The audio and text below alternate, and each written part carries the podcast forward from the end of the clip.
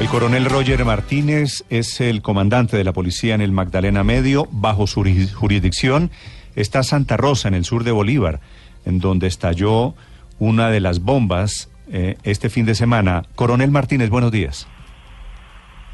Buenos días, ¿cómo están? Coronel, ¿qué pasó este fin de semana en Santa Rosa? ¿Qué información ha logrado recoger usted? Buenos días.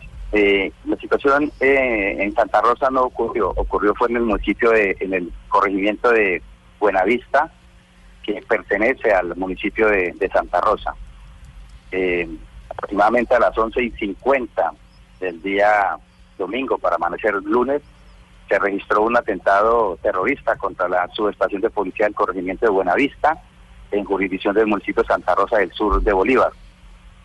Producto de, esta detonación del artefacto explosivo, el, que, el cual fue instalado en una casa contigua a la subestación de, policía, pues hay derrumbamiento de, la pared y dentro de la estación se encontraban eh, ya en el alojamiento los policías descansando y producto de este derrumbamiento de la pared, pues desafortunadamente nos, nos fallecen dos dos héroes de nuestra institución.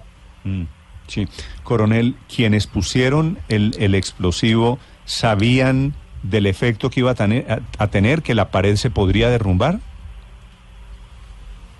Eh, muy seguramente lo sabían, pero pero ayer cuando se analizaban los los, los vestigios y, la situación del, del explosivo, eh, la onda explosiva no cogió directamente eh, fuertemente contra la estación de policía, sino hizo efecto contrario y fue así que derrumbó totalmente la casa contigua a la estación de policía.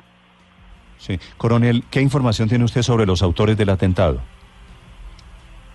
Eh, hasta el momento, eh, pues sería prematuro nosotros lanzar acusaciones estamos investigando. El día de ayer se llevó a cabo y se eh, desplazó hacia el lugar de los hechos un grupo fuerte de investigadores para establecer la autoría eh, de estos hechos. ¿Y cuáles son los grupos, coronel, que hacen presencia en esa zona del país, los grupos ilegales?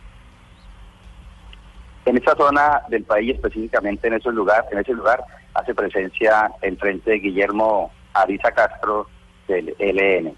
Sí. ¿Y ese frente del ELN es sospechoso, coronel?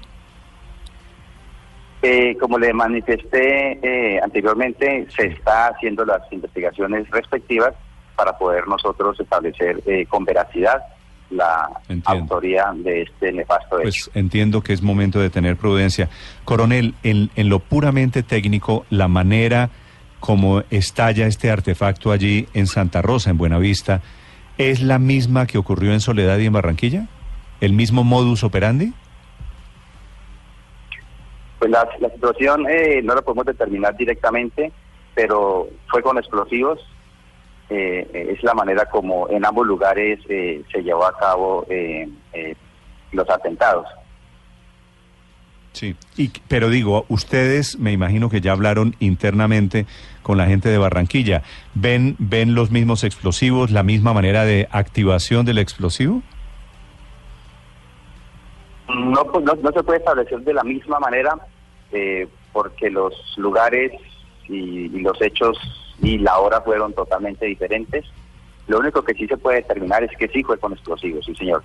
Eh, determinar también la clase de explosivo en este momento no lo puedo tampoco pero, eh, pero, es decir, eh, determinar, señor. Coronel, ¿los tres atentados fueron colocados por la misma persona o el mismo grupo? No sabemos, no señor. Es totalmente diferente las, las acciones. Eh, la modalidad es la misma, explosivos, pero es lo que nuestros investigadores en este momento están entrando a determinar. Coronel, además de la hipótesis del ELN, ¿ustedes tendrían otra hipótesis de análisis? Claro, nosotros tenemos varias hipótesis, pero por motivos de la investigación eh, no podemos nosotros entrar a, determinar o a lanzar ahorita de pronto algún juicio al respecto. Claro, entiendo. Coronel Martínez, gracias por acompañarnos. Bueno, señor. Buen día para todos. Muchas gracias.